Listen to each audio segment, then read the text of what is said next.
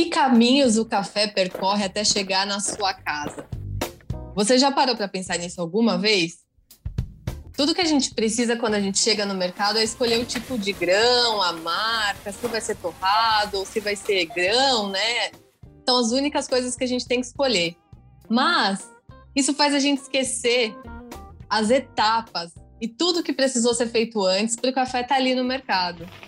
Todas as pessoas que estão envolvidas e todos os processos pelos quais aquele café passou.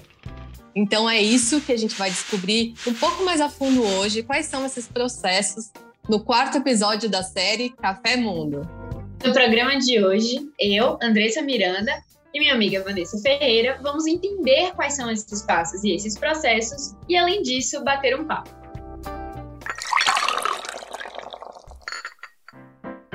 Essa conversa tem dois convidados muitíssimo especiais.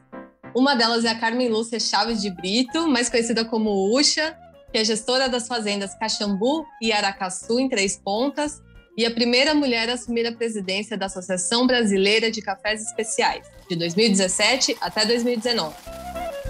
E o nosso outro convidado é o Jorge Fernando Naimeg, embaixador no COF na região do Cerrado Mineiro e que, junto à família Naimeg, coordena uma produção em Coramandel, que foi grande destaque em 2020 para a qualidade.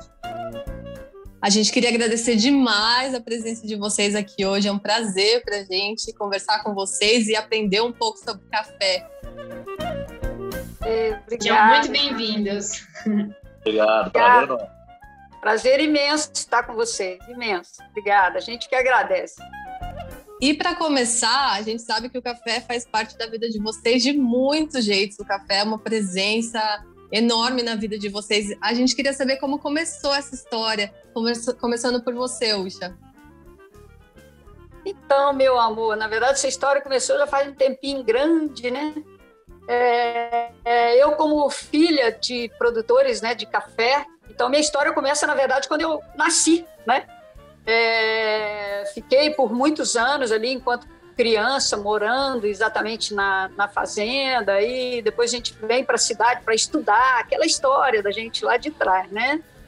É, então, a fazenda, o café sempre foi, na verdade, uma coisa que meio que uma locomotiva da minha vida, né? Porque até para eu ter conquistado todas as coisas que eu consegui conquistar na vida, o café que veio dando todo o suporte, né?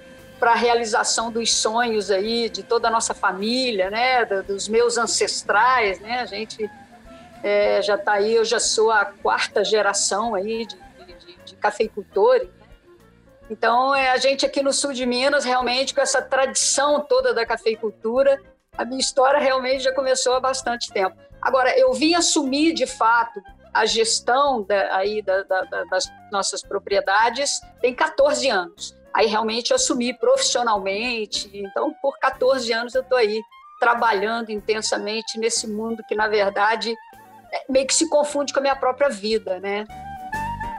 E na sua vida, Jorge? É, eu, eu também, é, família de produtores, né?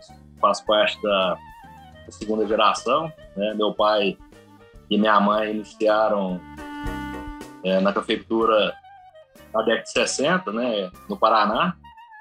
E aí, após três geadas quase que consecutivas, né? No, no espaço de seis anos, é, meu pai decidiu migrar para o Cerrado, ele falou: Eu quero continuar com a cafeicultura, mas onde não dia. Porque eu não aguento mais. Mas a geada eu não, não aguento, não. Foi onde ele migrou né, para a região do Cerrado, que era uma região que estava ainda iniciando né, na cafeicultura. É uma região muito nova, né? Tem 40 e poucos anos aí de café aqui na região. E aí ele migrou para cá. E em 88 nós migramos é, definitivamente, né? Meus eu, meus irmãos e meus pais, todos, veio de Malicuia para cá. E aí, estamos, aí, estamos aqui até hoje. É, felizmente, meu pai não está mais com a gente, né? Mas nós temos esse, esse legado aí para continuar, né? É, eu comecei, é, eu tinha 18 anos, e aí não queria estudar, tá? não querendo estudar mais não resolvi sair. Meu pai falou: tudo bem, só que você vai trabalhar, né? Não quer estudar, então você vai trabalhar. E aí eu comecei para fazenda com ele, comecei a conhecer um pouco mais né, de, de, do café. E até eu brincava na época que a faculdade que eu queria fazer era a faculdade de Gerson Naineg, que era o nome dele, né? Eu queria estar próximo dele, aprender o máximo possível com ele, né? Da, sobre o café e sobre a gestão das fazendas. E aí iniciei, depois, passado os três anos, resolvi voltar a estudar. Aí formei né, em administração de empresas, depois fiz pós-graduação. Desde então eu estou inserido 100% no, no café. Né? A gente é, brinca que o café né, sempre, sempre fez e espero que sempre faça parte da nossa vida mesmo, né? Porque tá no, tá no sangue, não tem jeito. Na vida de todos nós, né? Nosso combustível diário, como a gente já falou aqui várias vezes. É e também, como a gente falou no, no início do episódio, é, o café ele passa né, por diversas etapas. E eu queria saber de vocês, né? Qual é a, a primeira etapa dessa produção de café? Começando por você hoje também. Então, a primeira etapa, na verdade, está é, quando a gente faz a escolha pela sementinha. Ou seja, o que, que a gente vai colocar na terra? O que a gente vai plantar? Né? Na verdade, o processo seria esse mesmo, né? Então a gente escolhe aquela sementinha que a gente vai colocar na terra, semear, cuidar, zelar, passar alguns anos ali acompanhando o passo a passo dela, o desenvolvimento dessa planta. Por isso que eu digo que é, café é uma coisa que a gente apaixona demais e tem uma relação afetiva e emocional muito forte, porque a gente acompanha, né, Jorge, o passo a passo, literalmente, dessa plantinha, né? E ali você vai cuidando, zelando e, e cultivando aquilo, até que alguns anos depois ela vem e te entrega o fruto de todo aquele trabalho, né? Então, assim, é uma coisa muito linda, né? Então você planta, você cuida, você tem toda a parte de tratos culturais, do zelo, do cuidado, do carinho, daquele acompanhamento, da escuta, né? Que a gente tem que escutar muito essa plantinha nesse diálogo constante que ela tem conosco. E depois, então, ela vai e te entrega ali aquele fruto. Aí você vai, você colhe, aí você entra uma outra etapa, porque a gente, na, na, no café, eu costumo dizer, dizer Jorge, que é como se fossem nossas duas perninhas, né? A gente tem duas coisas em uma só. Porque a gente tem a produção em si, né? E dentro do mesmo negócio, a gente tem o que seria, vamos dizer assim, a indústria do negócio, né? Que aí seriam os processamentos, né? Aí é o pós-colheita da gente. Depois que você colhe, a gente começa todos os processos ali de preparo, né? Ali você pega aquele fruto e depois você começa a secar isso e já cuidar desse grão, né? Para que esse grão realmente chegue depois na mão lá da frente dos torradores e aí ele começa a seguir o caminho dele do lado de lá, na verdade, que já saiu da gente aqui da fazenda. É uma trajetória linda, longa, né?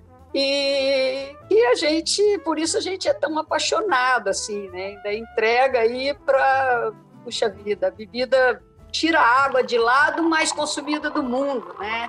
E a gente está do lado de cá nas nossas unidades de produção, cuidando disso, né? É, um, é uma benção. Aproveitando que você falou do tempo, eu fiquei curiosa para saber quanto tempo é esse processo todo, desde colocar a sementinha na terra até a gente chegar lá no mercado e, e comprar um pacote de café, todo esse processo é, leva quanto tempo? Então, é, desde que a gente faz um plantio, até você começar de fato a ter uma produção, vamos dizer assim, comercial, é, maior. Hoje em dia, com, com, com, dois aninhos, você fala o que na fazenda aqui a gente chama de fazer nossa primeira cata, né? Primeira catinha aí, né, Jorge? Isso. É, então, dois anos depois, você já começa a tentar entender o que, que, o que, que aquela, aquela, aquela lavoura, aquele talhão já está podendo te entregar. Mas produção mesmo, para a gente dizer que a gente já está entrando num sistema bacana de produção, colocar aí do quarto ano para frente, né, Jorge? Terceiro ano, hoje em dia, com tecnologia, hoje a gente já vem avançando um pouquinho, né? Uhum. Mas aí seria do quarto ano para frente, aí definitivamente essas lavouras já estariam aí num sistema de produção interessante, é, para a gente aí então poder estar tá fazendo todo esse manejo, esse preparo desse grão para ir estar tá, tá colocando aí na, nas xícaras do mundo, né? É isso aí. E assim, Jorge, é, a gente, como eu falei né, anteriormente, a gente pesquisou bastante para fazer esse podcast e a gente descobriu que as duas, as duas principais espécies né, do fruto no Brasil são a arábica e a robusta. E aí eu queria entender quais são as diferenças né, na utilização dessas duas espécies no produto final, no caso, no café final. No, no nosso caso aqui, a gente produz só o arábica, né? É, o arábica, ele, característica, ele é cultivado em altitudes maiores, né? Mais altas. E, e ele tem um potencial de qualidade maior. O robusta, geralmente produzido é, em altitudes menores, é mais baixo. E ele é mais usado, talvez, para compor blends, né? E para porque apesar que está mudando um pouco, né? Mas os robustos, robusta é, não tinha tanta qualidade de bebida, né? Então eles usavam mais para é, preencher, digamos assim, os blends, né? É, basicamente acho que é isso, né? A, a diferença maior é mais a questão de, de qualidade mesmo de bebida. Diferença, né? E tem algum que é o preferido de vocês? Era isso que eu ia perguntar. Aí para tomar, não para. É, no, no, no, no sabor final, né? Qual preferido?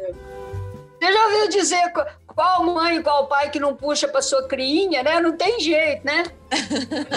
A gente aqui no sul de Minas também, tradicionalmente, nós plantamos os arábicas, né? A linha arábica. É claro, como o Jorge disse, a gente cada vez mais, e eu tenho aí uma infinidade de grandes amigos e parceiros aí do mundo da cafeicultura que cultivam conilon ou robusta e cada vez mais estão se empenhando e fazendo também cafés maravilhosos, né, Jorge? É. O Brasil, na verdade, ele vem dando saltos incríveis em termos de qualidade de café e isso está dando muita alegria para a gente, né, Jorge? Acho que é, cada vez mais, né, o produtor aí de fato focado, né, voltado para a produção de café de alto padrão de qualidade no Brasil todo. Está lindo acompanhar esse movimento, né? Mas assim, é... ah, essas coisas, gente, para responder essa pergunta, bom, eu vou acabar falando que eu sou mais de, de do arábica, igual, por exemplo, ontem mesmo eu fui comprar um vinho, aí a pessoa que estava me vendendo, ela falou assim: "Você tem preferência de uva?" Aí eu falei assim: ah, eu, eu gosto, na verdade, eu gosto de todas, eu gosto de experimentar todas, mas me entregue, por favor, um bom vinho. O que eu prefiro, de fato, é um bom café. Me dê um grande café, um bom café, aquele café gostoso de beber, que você não quer parar, que você quer beber o dia todo. Isso aí dá muito prazer, né? Agora, os arábicas, eles nos dão, de fato, isso. Mas a gente tem hoje aí grandes parceiros aí da, do Conilon, do Robusta, fazendo também é, coisas deliciosas, bebidas deliciosas, né? O legal é isso que a gente, o, o Brasil ele é tão fantástico nessa questão do café que para onde a gente vai no Brasil, é, né, né, Jorge? Para onde a gente vai? Ou seja, todas as micro-regiões de produção de café no Brasil são sensacionais.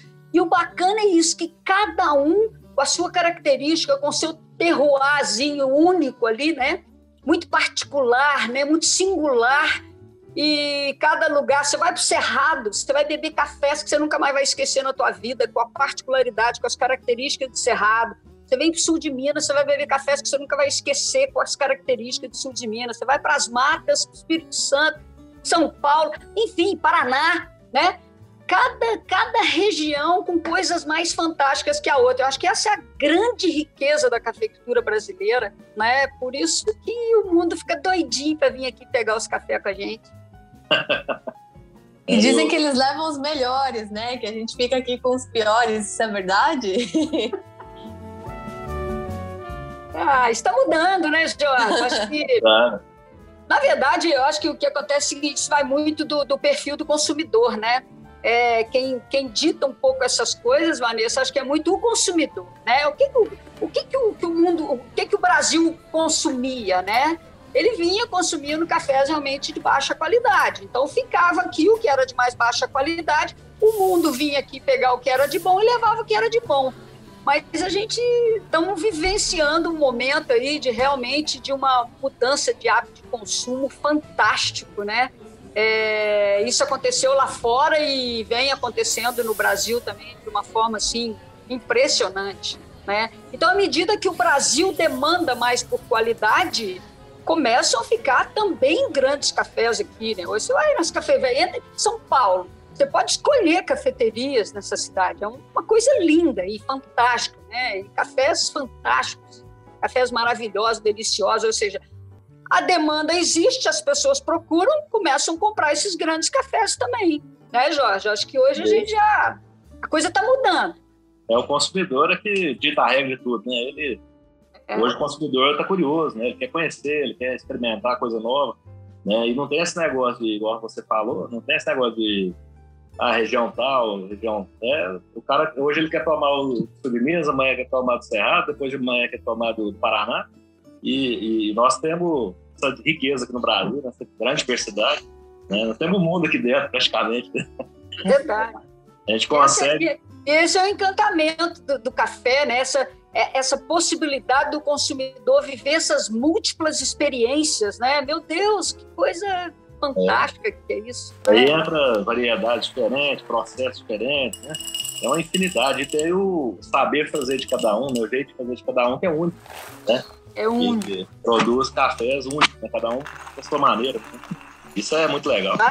Muito singulares, né? Coisas muito particulares, assim com a carinha do produtor, porque é bem isso, né, Jorge? É o saber fazer de cada um, né? Aquele jeito que você faz ali naquele lugarzinho que você cuida, né, que é a sua fazenda. É, é, é, muito rico, é muito complexo, é muito vasto, né, e realmente são muitas experiências que a gente pode viver, né, nesse café. É um mundo de variedades, né?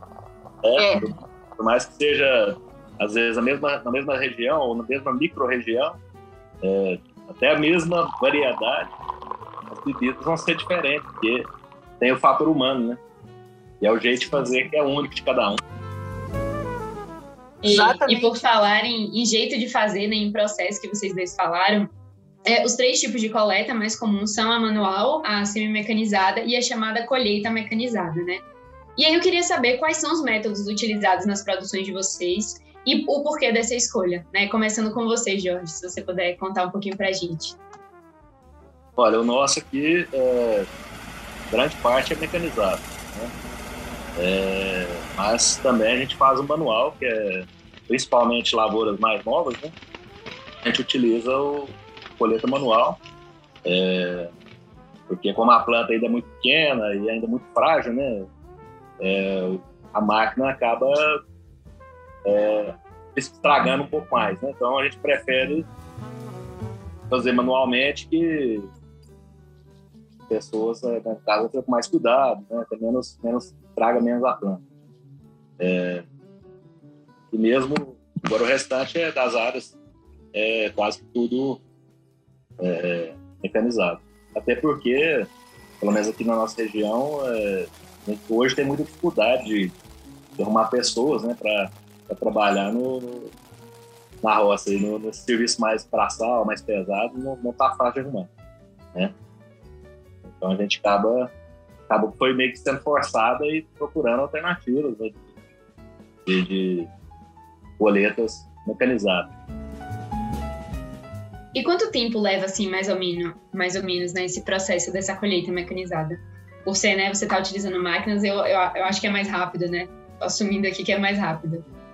Não, é assim, é, é um pouco mais rápido, mas é, no nosso caso aqui a gente gasta de, de 90 a 120 dias para fazer a colheita. É um período, período até grande, né, se for ver. é, mas, ao mesmo tempo que é, que é bastante tempo, é cansativo, é prazeroso também, porque é a hora que você vê o resultado de todo o ano de trabalho que a gente teve, né? É, trabalhei nove meses para poder colher em três, né? é o resultado de todo, os nove meses anteriores. Então é muito gostoso. E com você, Ucha, mais especificamente, né? Qual como é esse processo nas suas plantações, né? Qual também, quais são os cuidados que você precisa ter? Explica um pouquinho isso para a gente também. É, aqui, a, a, a, minha região aqui, o sul de Minas, é, ele já é um pouquinho mais montanhoso, né? Um pouquinho diferente, assim, do, uma região de topoclimas um pouco assim diferente lá do, do Cerrado, mas a nossa propriedade particularmente, nós fazemos também os três tipos de colheita, né, que você falou. A gente tem uma parte mecanizada, é claro que a gente aqui não consegue ter a eficiência nessa parte mecanizada que às vezes o Jorge, o pessoal do Cerrado tem, porque o Cerrado realmente eles estão numa posição fantástica, né? Porque tem uma altitude muito legal, né? Mas assim uns platôs, né? Um, realmente o, é, é sensacional e linda essa região aí, né, Jorge? É verdade. A gente aqui um pouco mais montanhoso e tal, então a gente faz a semi-mecanizada, a manual também, conforme o Jorge disse, nas lavourinhas novas, né? Aí é 100% manual mesmo, né? Com cuidado, porque ainda tá os bebezinhos ali, né? Aí você tem que ir com uma série de cuidadinhos ali, cuidar da, da pequenininha que está acabando de chegar e tudo mais. É, depois, ou ela será semi-mecanizada ou mecanizada mesmo, né? Com as máquinas e tal. É, aqui a gente tem que cuidar, zelar um pouquinho mais no sentido de melhorar a acessibilidade um pouquinho, né? Para a gente tentar, de fato, é, e, e, conseguindo mecanizar um pouco, ou, ou, pelo menos fazer aquela lavoura ser tratorável, né? Muitas vezes a gente nem consegue, né, Jorge, fazer a colheita 100% mecânica. Às vezes é 80% você consegue, 20% fica uma semi-mecanizada, depois tem que ir um pouco de manual. Na verdade, é meio que um misto, entendeu? É uma coisa mais híbrida, vamos dizer assim, né? É, é. que é muita cara do sul de Minas, né? Você faz da, as, os três tipos de colheita dentro da mesma fazenda, muitas vezes, que é o caso da gente aqui. Essa é muito a nossa característica aqui. A gente está entendendo aqui todo o processo e acho que tem uma parte importante que é a seleção né, dos, dos, dos frutos, né? Na hora de colher. Como funciona essa seleção também, né? Quando a máquina vem, ela pega tudo, mas tem a colheita manual. Enfim, como como é essa seleção dos frutos? Então, a gente. É... Na verdade, eu acho que aí vai muito do, do perfil do produtor. É... No caso, a gente é muito focado, né, Jorge, em café de, de alto padrão de qualidade. É. Então, quando a gente tem isso como foco, né, como a gente, quando a gente trabalha de fato voltado para a produção de cafés especiais, né, de cafés com mais valor agregado, potencial de qualidade maior, é, a gente, na verdade, como o Jorge falou, o tempo aí, Andressa, ele não, ele não, é, na verdade, a planta ela tem uma janela de maturação que é dela, né? Fisiologicamente, ela tem aquele tempo onde ela tem o processo de maturação. Então, na verdade, a gente tem que ser muito estrategista, né? Ter um planejamento logístico, vamos dizer assim, de colheita sensacional porque você não pode perder esses times da planta. Né? Você tem que tirar o café maduro se você quer, de fato, um café de alto padrão de qualidade. Café é uma fruta, né, gente? Você tem que colher ele maduro, né? para você ter realmente aquela concentração de açúcares e tudo mais que vão. Depois, tudo isso aí tem um resultado sensacional lá na frente, na hora de uma torra, que esse resultado todo vai estar dentro da xícara. É, na verdade, é, é, é, a hora que o café estiver conversando com você ali dentro da xícara, que vai meio que estar tá te contando toda essa história de como é que a gente fez esse processo, né, Jorge? Isso. que a gente encontra na xícara tem muito a ver do passo a passo que a gente dá ali dentro da fazenda, todos eles. Isso é muito complexo, na verdade, né? É. Então, esses 3, 90, 120 dias que o Jorge falou, é o tempo que a gente tem para tirar o cafezinho. Porque senão ele já está todo seco, ele começa a cair no chão, e aí vem toda essa problemada que a gente passa a ter aí com qualidade de bebidas e tudo mais, né? Tem a chuva, então, né? Gente... Chuva. A chuva que, que muitas vezes ela não vem às vezes quando a gente queria, às vezes vem justamente na hora da colheita, que seria o ideal que a gente não tivesse ela nesse momento. Mas, enfim, a gente tem que saber driblar e muito bem, ser muito estrategista, ter um belo de um planejamento para a gente. Nós somos uma indústria a céu aberto, né, Jorge? Então, realmente, são muitos pontos de controle e a gente tem que realmente estar é, tá muito bem preparado aí para a gente fazer realmente cafés de alto padrão de qualidade. Aí nós temos que tirar esse café mesmo aí nesses 90 dias, seria o ideal, né? E depois põe mais um mês pela frente aí para a gente fazer os acabamentos, né, Jorge? Analisar os processos aí. Ô, gente, é muito rico. Vocês tinham que ficar um ano com a gente aqui na fazenda pra vocês entenderem. Ah, eu queria. Ah, tá dando muita vontade mesmo. Vontade de tomar café. Vou me candidatar. De, de ir nas Não, fazendas. Você já tem duas paradinhas aí, ó. Sul de Minas e Cerrado. Nossa. Vocês vão se espaldar aí, ó. É muita Olha coisa. que eu vou mesmo, hein, Ucha? Aceitamos o convite. Por favor, você Expandiu o Café Mundo. É, fica difícil a gente contar essa história da gente aqui nessa falinha curta, né? Porque a gente quer falar tanta coisa. Vocês me desculpam, Jorge, fala aí um cadinho, bem, eu tô falando demais. que, né, aproveitando que vocês estavam falando e já de antemão aceitando esse convite, né, quando a, quando a pandemia acabar, estaremos aí né, nessas fazendas. E aí vocês falaram muito sobre essa questão do café especial, né? E aí a gente queria saber o que que, o que significa, né, ser um café especial. O que é para vocês um café especial? Pode fugir também do, dos aspectos técnicos, se quiserem. Olha, como a, a Ucha estava falando, é, Café especial é, começa lá na planta, né? Você colher um café é, no ponto ideal de maturação, né? Depois você trazer para o pro processamento, ter todo o cuidado em cada passo do, do processamento, pós-colheita, né?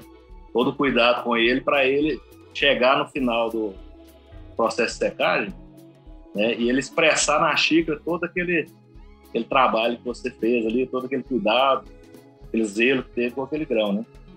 É, envolve, envolve várias coisas, temperatura de secagem, né? tempo de secagem, é, forma de mexer o café, de revolver esse café, né? Processo escolhido, tudo isso é pensado antes, né? Antes de até mesmo a gente colher, a gente já pensa tudo, ó, esse café vamos fazer natural, esse vamos fazer cereja de café, já pensando o que ele vai expressar lá na frente, né, em termos de qualidade, né? Então, acho que o café especial é isso, é, é cuidar desde, na verdade começa até antes, começa lá no tratamento da lavoura, com a lavoura sadia, né, que tenha, porque se ela não tiver sadia, ela não vai dar um fruto também sadio, um fruto de qualidade, né? Depois o momento correto, o, o processamento correto, cuidado, né? Para chegar e entregar todo aquele potencial que a gente espera dele.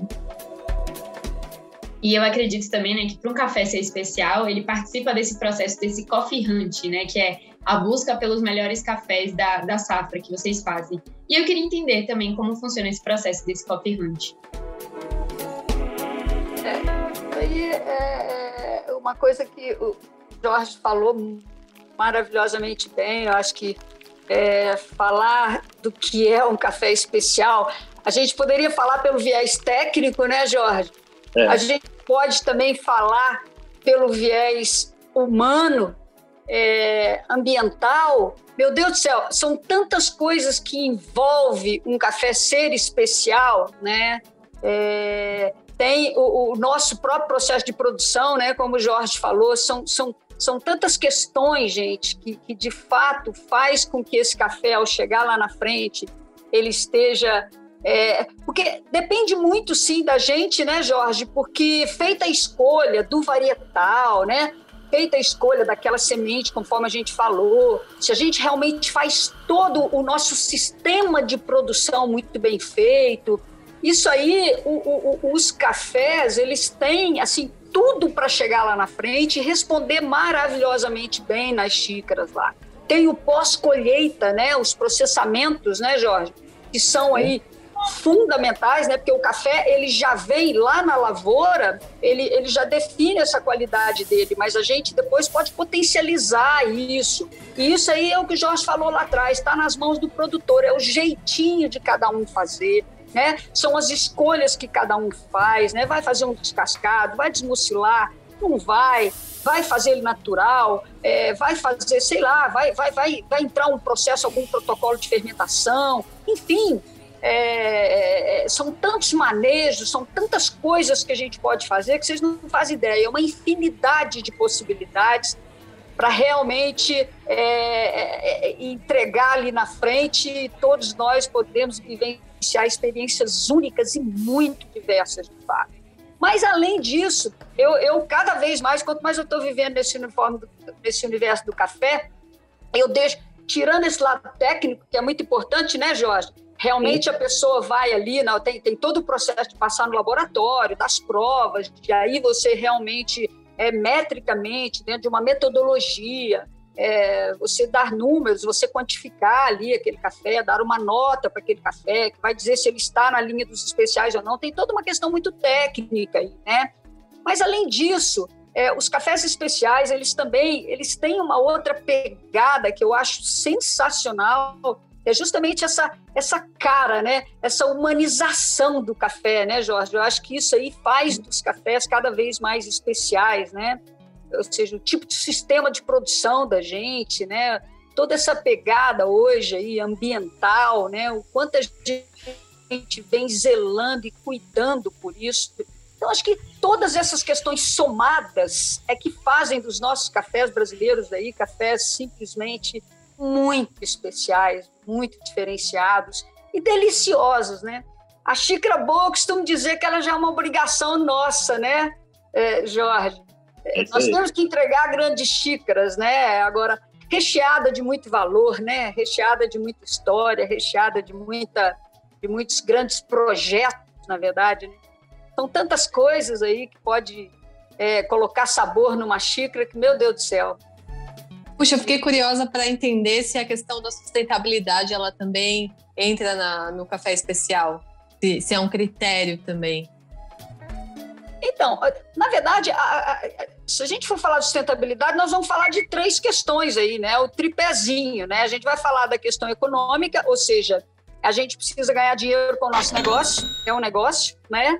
É, ele precisa girar, é, ele precisa de fato ser sustentável economicamente. Ele tem a, a, a pegada, a perninha do social, né? É, ou seja, a gente hoje tem que, cada vez mais, a gente se envolve tremendamente com grandes projetos sociais. A cafeicultura, especificamente, né, ela é uma, uma atividade que distribui muita renda, né, ela, ela emprega muito, ela, ela, ela é de uma vastidão. Se for parar para pensar no Brasil, são milhões e milhões de pessoas aí envolvidas nessa grande cadeia café, né? Então, ela tem realmente uma pegada, um aspecto social muito forte, muito importante para nós brasileiros, principalmente. É, e a questão ambiental, né? Então, a sustentabilidade ela tem esse, esse, esse, esse tripé, né? Então, pensar em, em pensar em sustentabilidade é a gente, de fato, estar produzindo, temos todo um sistema de produção é, muito equilibrado, muito harmonioso, né? Pensar na questão de fazer uma cafeicultura regenerativa, uma cafeicultura que tenha rostos, que tenha, que seja de fato muito humanizada, que valorize as pessoas, conte as histórias, traga toda a tradição que a gente tem, né? E que, e que tenha lucro, né? Que dê resultados. Aí quando você fala a questão do café especial, é, é o seguinte: é, quanto mais valor agregado você coloca ao seu produto, né? Quanto mais especial você torna esse seu produto, claro que mais valor econômico também ele tem. Então, assim, você vende melhor, você consegue comercializar melhor quando você tem cafés. De fato, quem está te comprando, ele entende que aquilo tem muito valor, né? É, não só na questão do sabor, mas que ele tem também todo um quem está por trás disso, como é que está fazendo. Realmente é uma produção comprometida com as questões regenerativas, de responsabilidade ambiental, social, enfim, são muitas coisas que envolvem tudo isso daí, né? Então, os cafés especiais, como eles têm essa, essa muito mais valor agregado, eles têm um valor comercial sempre acima, por exemplo, do que o universo de commodities, né? Então, ele acaba, sim, trazendo uma, uma possibilidade de ser mais sustentável, porque ele traz mais renda, né? E além de ele ter um envolvimento social aí muito forte, né? E o ambiental junto, não tem como a gente separar essas, essas três perninhas aí, né, Jorge? Verdade. E, Jorge, uma coisa que eu queria entender também, que vocês falaram bastante, é sobre essas mudanças climáticas, né? Então, quais são esses impactos que essas mudanças climáticas né, atingem na produção do café diretamente? Isso aí tem sido uma grande preocupação mesmo, né, para nós aqui da cafeicultura, que é, cada ano tem sido mais desafiador nesse sentido. Né? É, a gente, nítido, né, que está mudando realmente o clima. A gente entende que talvez o volume de chuva, esse ano é uma exceção, mas nos últimos anos até que em volume de chuva não estava tendo tanto é, variação em relação à média histórica. Né? Esse ano está tá baixo, mas os demais até que não tanto. Mas a distribuição tem sido é, realmente cada vez pior e questão da temperatura. Temperatura muito alta, muito acima da média, né?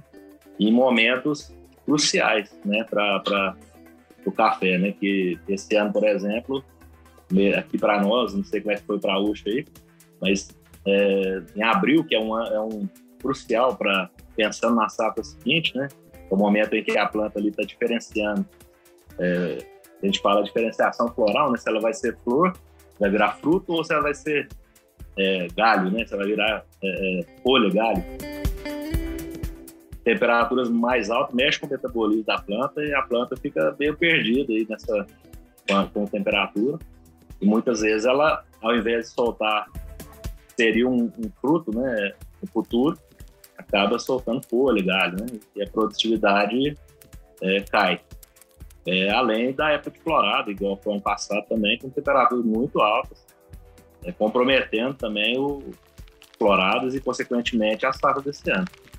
Então, assim, é, cada dia a gente está mais preocupado com isso, né? E aí entra o que a Ucho falou, que é a gente tentar é, fazer a parte da gente aqui, né? Dentro da propriedade e, no entorno, né? É, localmente, tentar impactar de forma positiva, né? É, preservando é, as nascentes de água que é dentro da propriedade ou no entorno, né? É, as reservas e fazer uma, uma, agricultura mais sustentável, né? Com menos, com menos defensivos, né? Com mais é, matéria orgânica, reaproveitando os resíduos né, produzidos na fazenda, é, investimento em energia solar, fotovoltaica, enfim, uma série de, de ações né, que visem amenizar o impacto, né, da, nosso impacto na, na, na, na, no planeta, digamos assim. Né? É, então, acho que é nessa linha aí, né, a gente tentar fazer a nossa parte aqui e poder contribuir. Apesar que o café, ele, como é uma planta perene, é, ele sequestra carbono né, do, do meio ambiente, né, do, da, da, atmosfera. Então, ele é um grande, um grande, é, é, é como é que eu posso dizer, é, um grande parceiro nessa, nessa, nessa luta aí contra o aquecimento global. Jorge, eu queria aproveitar, a gente falou dos processos, acho que tem dois processos que a gente queria entender também um pouquinho melhor, que é a torragem, o descanso, assim como, como a gente, o café também precisa descansar, como é isso? É, tem, tem, tem sim, tem os períodos de, de descanso, né? E secagem, quanto mais lenta, né, ela melhor é para a qualidade. Então, a gente procura é, fazer a secagem o mais lenta possível, intercalando períodos de descanso, né, para que o café possa é, absorver todos aqueles açúcares, né? E botar para dentro do grão ali todos aqueles, aqueles atributos, né? E depois vai ser sentido lá na xícara, lá na frente, né? Então tem um período de descanso durante a secagem e pós, pós a secagem também a gente deixa descansar mais um tempo, né? O ideal é em torno de 60 dias, né? Nem, nem sempre a gente consegue, mas assim, a gente procura descansar o máximo possível para depois beneficiar. E, e beneficiar é, é, o que exatamente? É tirar a casca, né? Ele, ah, tá. Até tirar o pergaminho, né? A casca, para que ele possa ser torrado. Ele fica só a semente, né? E como Legal. falamos anteriormente, é, a Carmen Lúcia, né, a Ucha, ela foi a primeira mulher a assumir a presidência da Associação Brasileira de Cafés Especiais. Então, Ucha, é, quais são é, os principais desafios em ser essa liderança feminina em um meio com grande participação masculina como da, cafe, como da cafeicultura, né? Como você enxerga essa crescente presença feminina nesse ramo? Então, Andressa, eu digo que o café ele é tão sensacional, ele não é só gostoso na xícara. O café nos surpreende todo dia. É uma coisa assim realmente impressionante como que o café ele está a todo momento nos trazendo é, surpresas. E uma delas, para mim, é justamente acompanhar esse movimento da mulher, da chegada da mulher para o universo da cafeicultura, né? Eu fico muito feliz de eu estar tá podendo vivenciar isso, né? Porque eu cresci nesse mundo e realmente é, a cafeicultura, que, que é aqui nossa nossa historiazinha, né, muito particular, ela realmente ela, ela foi meio que desenhada e, e, todas essas páginas, né? Elas foram escritas aí por grandes homens, um deles, o pai do Jorge aí, que foi um dos guerreiros desbravadores do nosso Cerrado Mineiro, que hoje é um fenômeno aí da nossa cafeicultura, não só da cafeicultura, mas aqui no, cabe, no que cabe a gente agora, nossa fala é, é café mundo ou mundo café, né? É, então, assim, a mulher realmente, ela não. não ela, é, é, ela, na verdade, ela sempre esteve, ela nunca deixou de estar, né? Só que ela, muitas vezes, ela ficava ali naquele lugarzinho dela e ela, na verdade, não assumia aquele, aquele papel, ou seja, aquela posição que de fato poderia ser dela, né? E a gente está vendo um movimento lindo das mulheres na chegada do café, isso me deixa até emocionada. E, e eu te digo assim, é, eu, como eu disse, eu cheguei a 14 anos para de fato assumir a parte de gestão, administração desse do nosso negócio café, né? E realmente muitos homens é, e, e, foi uma das coisas mais gostosas para mim isso, porque foi maravilhoso aprender tudo que eu pude aprender até hoje. Não sei nada, não sei absolutamente nada. Ainda quero viver bastante para ainda aprender muito, porque o café é um universo de possibilidades, né? A gente não sabe absolutamente nada. Todo dia esse bichinho está ensinando a gente. Ainda tem essa pegada climática aí que a gente é absolutamente dependente disso, né, Jorge? É, é, na verdade, o café, gente, é o seguinte: 70% é clima, 30% é nosso. Então a gente tem que ser muito eficiente, nós temos que ser bons demais nisso, porque os 30% para nós ele tem que ser 100%, que a gente pode perder né? É Porque, então, assim, é, eu cheguei e aprendi demais com esses homens maravilhosos que escreveram essa história da cafeicultura, que colocaram a cafeicultura brasileira nesse lugar onde ela hoje é, é, é, é esse pedestal onde ela até hoje, até hoje ela chegou e, e, e foi realmente uma trajetória maravilhosa da cafeicultura brasileira. Aprendi demais com esses homens incríveis. Eu digo que a coisa mais gostosa do mundo foi caminhar ao lado deles e aprender pra caramba com eles, né? Agora, eu não tive dificuldade nenhuma, foi uma coisa fantástica essa chegada minha nesse universo, né? Tive e tenho homens incríveis que caminham do meu lado, tanto no meu dia a dia de trabalho, como no meu universo mesmo comercial de negócio é, dentro do, do, do mundo do café. E eu acho que está sendo uma trajetória fantástica, assim, linda, né? A mulher chegando e, de fato, nada com essa coisa de ficar levantando muita bandeira, nada disso. A mulher chegando e mostrando que, de fato, ela está chegando porque ela pode estar naquele lugar, se preparando, né?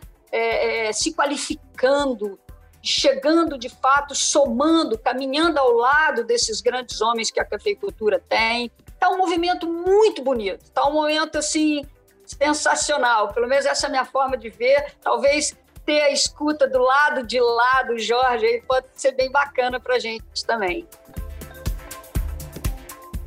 É, o, a Uxa é um grande exemplo né, para todo mundo, né? É, principalmente para as mulheres, mas para nós homens também, nós admiramos muito né, o trabalho dela aí. E o quadro ela encorajou também as outras mulheres a, a assumirem, né? E as mulheradas aí com a, com a sensibilidade que elas têm né, e com a capacidade, né, tem surpreendido todo mundo aí com, com o tanto que está avançando, melhorando as propriedades, né, trazendo é, também, de outro lado, um lado de, de, da sensibilidade, de cuidado a mais, né? Mulher é mais detalhista, mais, mais dedicada, né? E então tem, tem sido muito legal acompanhar isso também, né, da, nossa parte aqui. É, cada vez mais as mulheres estão assumindo né, e cada vez mais melhorando as propriedades aqui da, da cafeicultura brasileira. Gente, passou tão rápido, foi uma conversa tão gostosa que o tempo voou, mas eu queria aproveitar que vocês têm tanto conhecimento sobre café, a gente que ama café, toma café todo dia e quer fazer um bom cafezinho em casa, não posso deixar de perguntar para vocês o que, que a gente pode fazer para fazer um bom cafezinho em casa com o que a gente tem, com o café do mercado.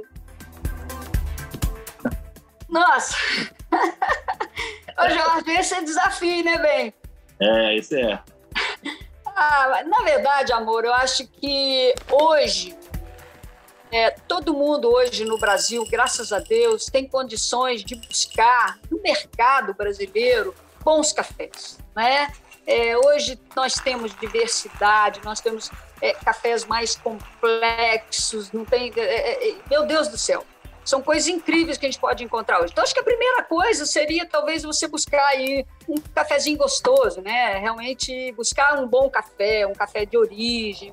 É, acho, acho, isso aí é uma pegada legal. Agora, eu acho que essas questões, sabe, Vanessa? Eu, eu assim, você não sabe o respeito que eu tenho é, pelas pessoas que curtem, que gostam de tomar o seu cafezinho. Respeito no sentido de, pelo contrário, eu acho que é, a gente aqui dentro da fazenda, a gente tem um café boutique. É, então a gente recebe pessoas ali, a gente prepara. Eu, eu, eu, também sou barista, também sou provadora, também torro. Enfim, a gente é um cadinho de tudo, porque o café, ele, na verdade, a gente, a gente quer conhecê-lo, né, Jorge? Desde a sementinha até a hora que coloca na xícara, você fala, meu Deus, consegui expressar a alma desse grão ou não, peraí, eu tenho que tentar entender mais alguma coisa e tal, né? Que é o nosso papel também, né? O nosso papel, ele realmente ele é muito vasto, né?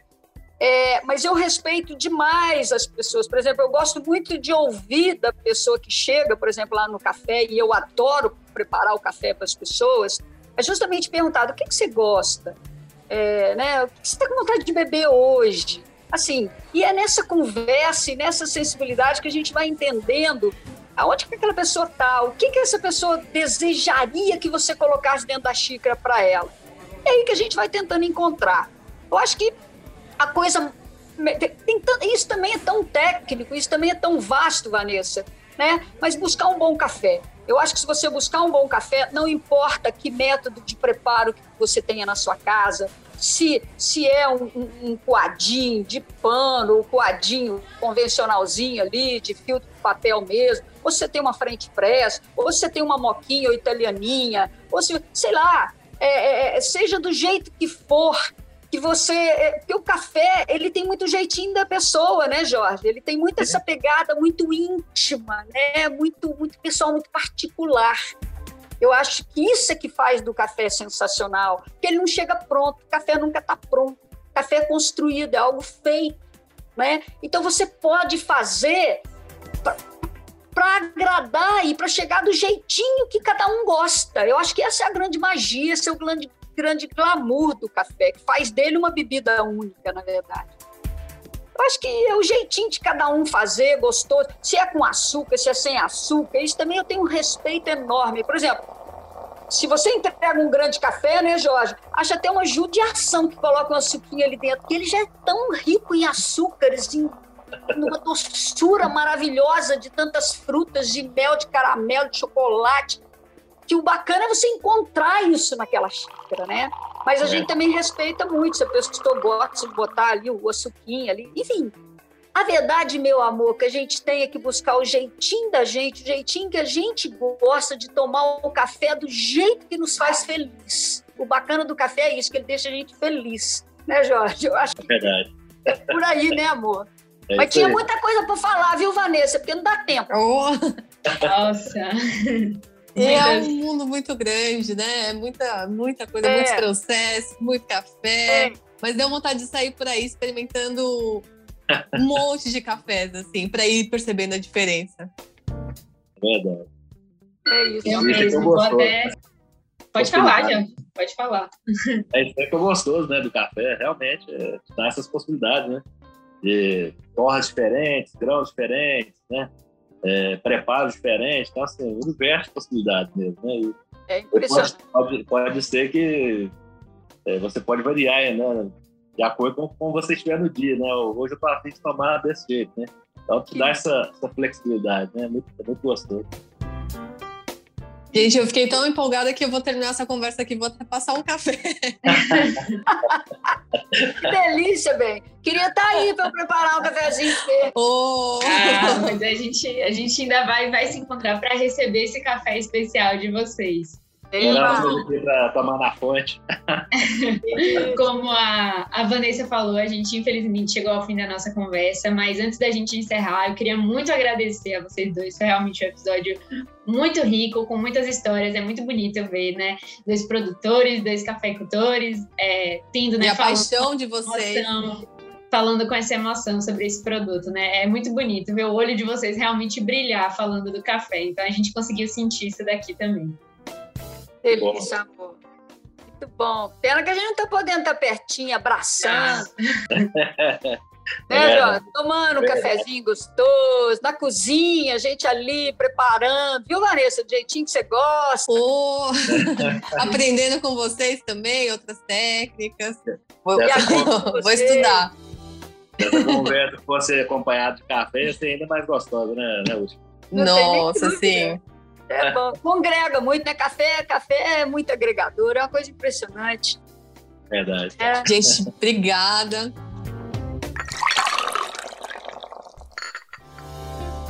Esse então foi o quarto episódio da série sobre a exposição Café Mundo, um projeto realizado por meio da Lei de Incentivo à Cultura, que está em cartaz no MabFap de 21 de julho a 19 de setembro.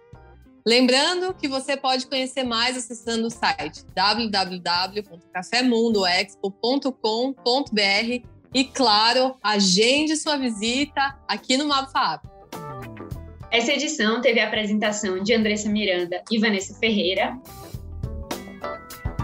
Produção: Bárbara Souza, Rogério Afonso, Vitor Lives, Sérgio Mou, Thaís Belani e Andressa Miranda. Gravação de Felipe Palmieri. Sonoplastia, Micael Roira. Edição de Rogério Afonso e Léo Fernandes. E supervisão do Alzira Tonin. E no próximo episódio a gente vai falar mais sobre o café nas artes com Pedro Neri e Raquel Fayad. Então a gente te espera e até o próximo episódio.